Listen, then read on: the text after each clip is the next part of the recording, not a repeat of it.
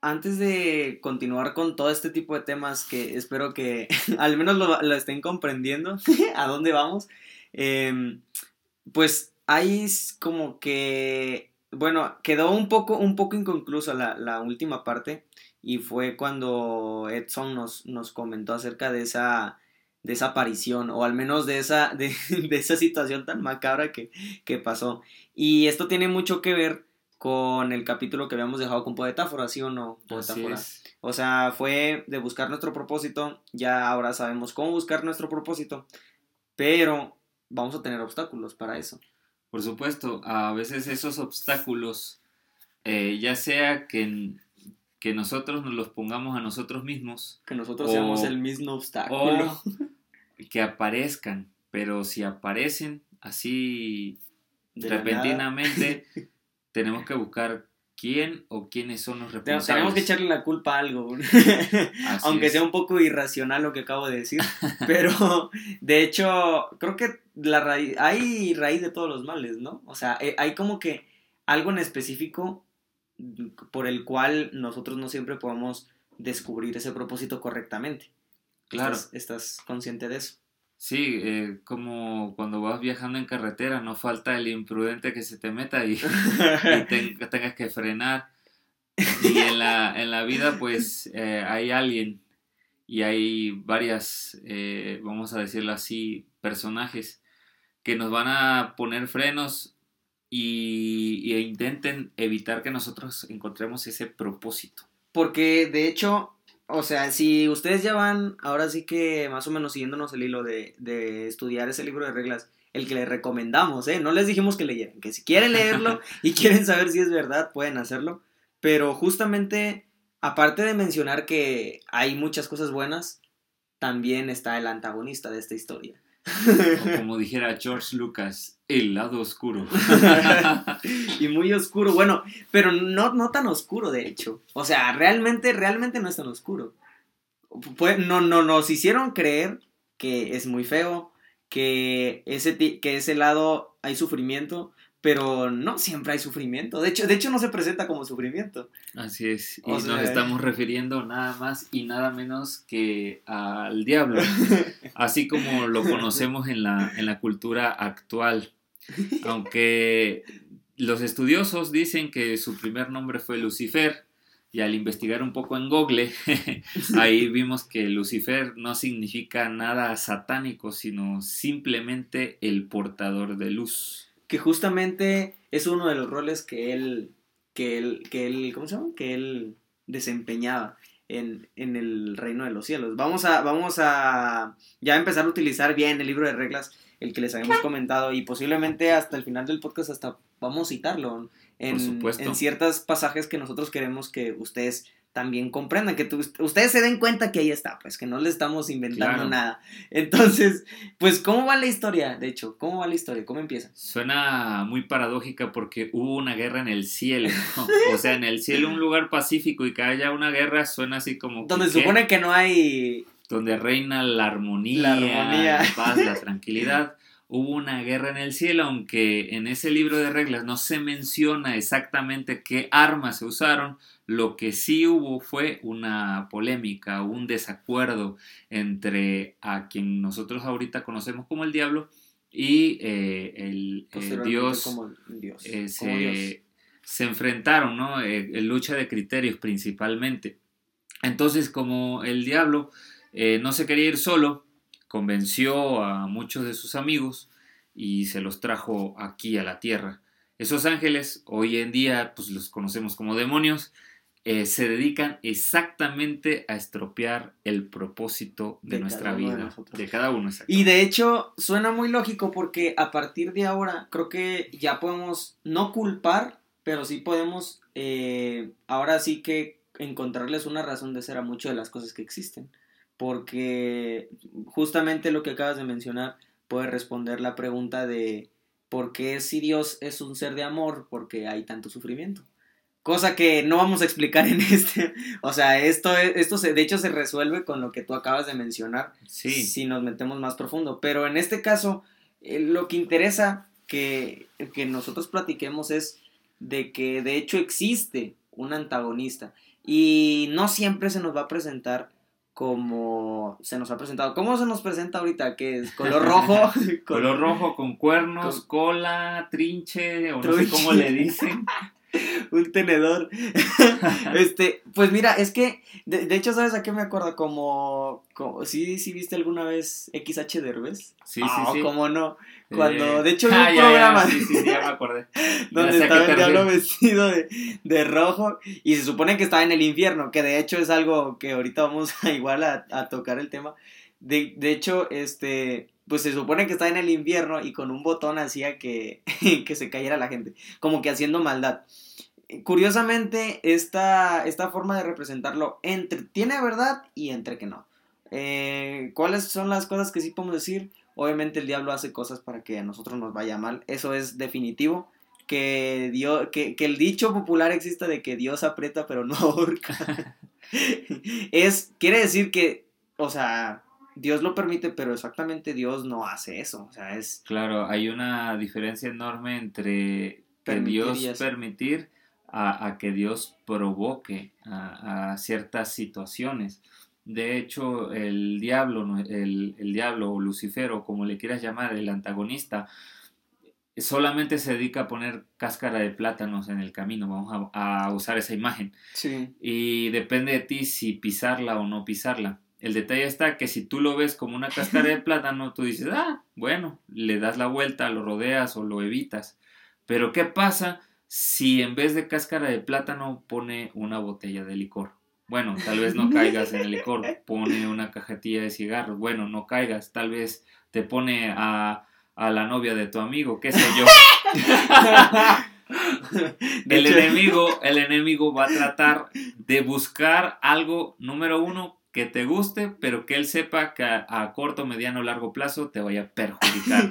y eso obviamente no, no siempre son los vicios tal cual, o sea, porque de hecho cualquier cosa puede ser un vicio. Cualquiera, hasta las buenas. Hasta las buenas cosas pueden ser un vicio, por eso, ay, metiendo otros temas en cuestión de abstinencia, en cuestión de temperancia, pues obviamente es, es no hacer lo malo, pero de lo bueno tampoco a lo desgraciado, entonces tampoco es como que, como que de lo bueno nunca va a haber, nunca va a haber vicios.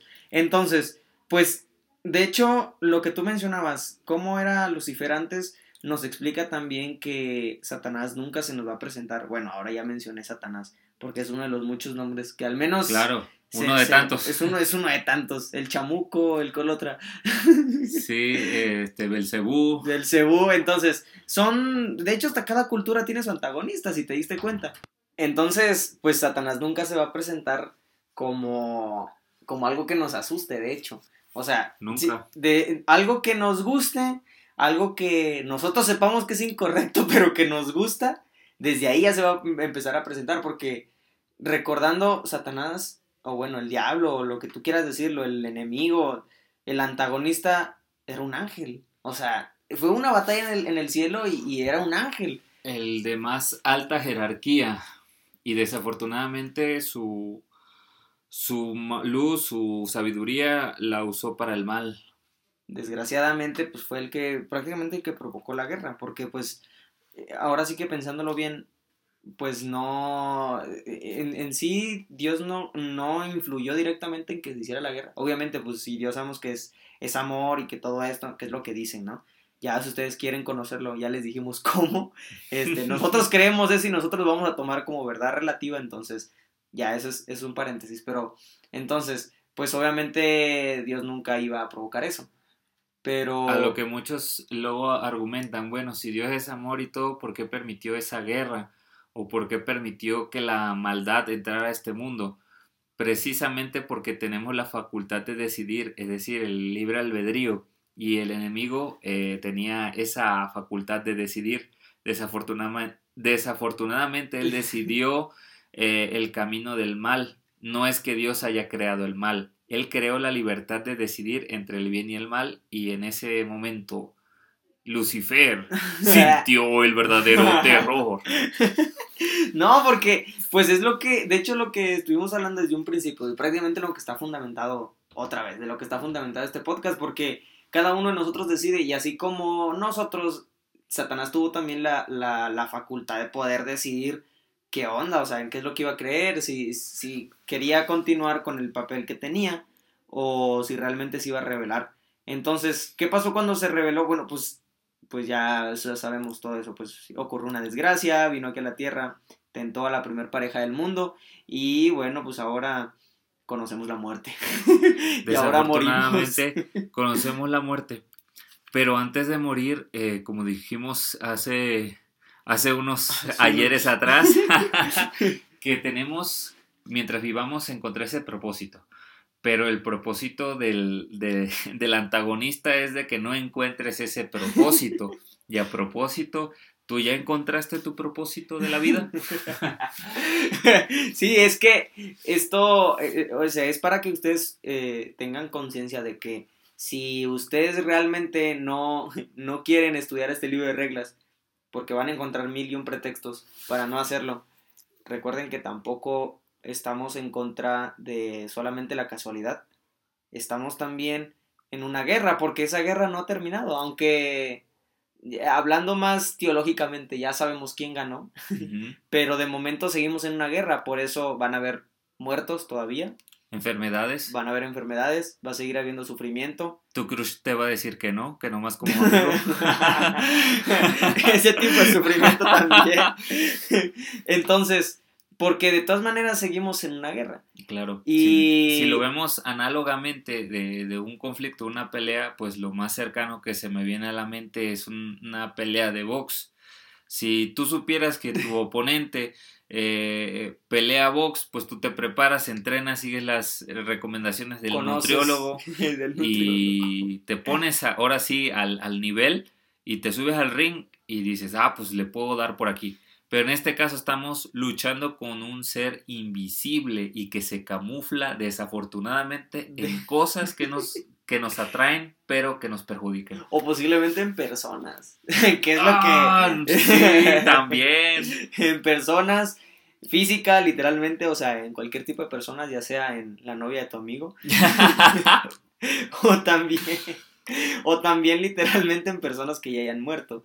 Entonces, en cosas que tú hayas visto, o sea, esto comprende más a como, de hecho, la, la ¿cómo se llama? La, la experiencia que nos contó Edson, que es totalmente real. De hecho, no es como que digan que lo sobrenatural no existe.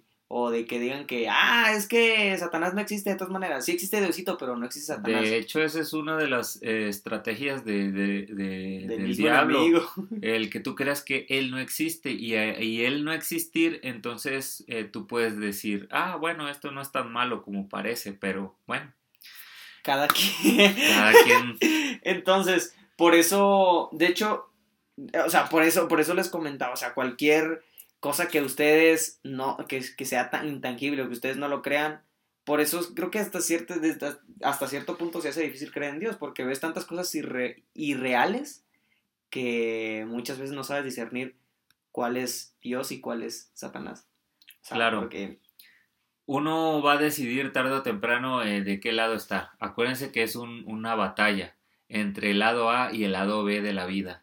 Así como en el ajedrez están las piezas blancas y las piezas negras y uno tiene que saber cómo defender pero también cómo atacar. De hecho, no podemos, de hecho no podemos, no podemos estar a la defensiva todo el tiempo. Todo el tiempo, exacto. Hay que, Tarde o temprano, si nosotros no atacamos tampoco, pues eh, pues no van a terminar ganando. ese, ese, justamente esa es, la estrategia, darle, darle, darle hasta que caiga.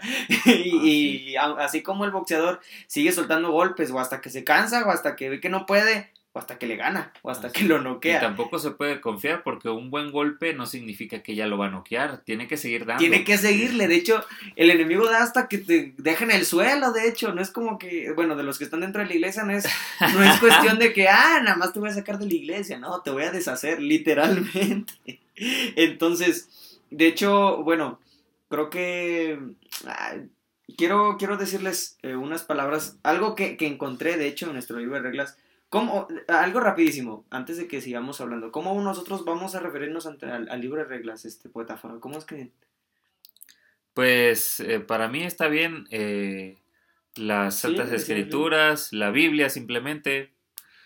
Entonces hablamos de que, bueno, voy a mencionarles una cita que encontré en la Biblia justamente, Y bueno, la forma en la que nosotros vamos a citar la Biblia es como la Biblia está compuesta de varios mini ¿cómo es? Mini libros chiquitos, así como divisiones. Pues primero vamos a decir el, el, libro en donde ustedes lo pueden encontrar, prácticamente ese mini libro. Y posteriormente va a continuar un número más grande que tiene, que prácticamente es como se dividen los mini libros, los capítulos de los mini libros. Y por último, la frase como tal o el, la, la, el verso, el versículo. Exactamente, el versículo en el número pequeño. Entonces, eh, la cita que les quiero leer está en el libro de Efesios, en el capítulo número 6 y en el versículo número 12. Entonces, pues parafraseando, porque de hecho, como existen un chorro de versiones, para que nosotros comprendamos lo que nos quiere decir esta frase, esta pequeña porción, es que prácticamente nosotros no vamos a luchar nunca contra algo tangible, contra algo que nosotros podamos ver. Siempre va a ser algo que nos va a atacar o ya sea espiritualmente o al pensamiento o así como comentabas ahorita, la idea abstracta de algo que nos retuerce la mente. Así es. Porque es la única manera en la que el ser humano ve las cosas que son malas como buenas. Como buenas y las cosas buenas, como malas. Como malas. Entonces, es tal cual una paradoja. Entonces, es, es para que nosotros lo tomemos en cuenta. Si de cierta manera no quieren leer este libro de reglas, no quieren leer la Biblia, ya saben a quién echarle la culpa. Y ese, trastorno eh, le está funcionando al enemigo de Dios porque básicamente, como dijo el, apóstol Pedro, que él, ah, usando esta metáfora, que el, nuestro adversario, el diablo, está como león rugiente buscando a quien devorar. Así como un león que va, que va a buscar a quien se come. así, así nos está buscando. Entonces, debemos tener en claro también que existe una armadura, existe algo con lo que nosotros nos podemos proteger y también pues tenemos un arma y con esa también podemos atacar. Así es. Nos vemos en el siguiente.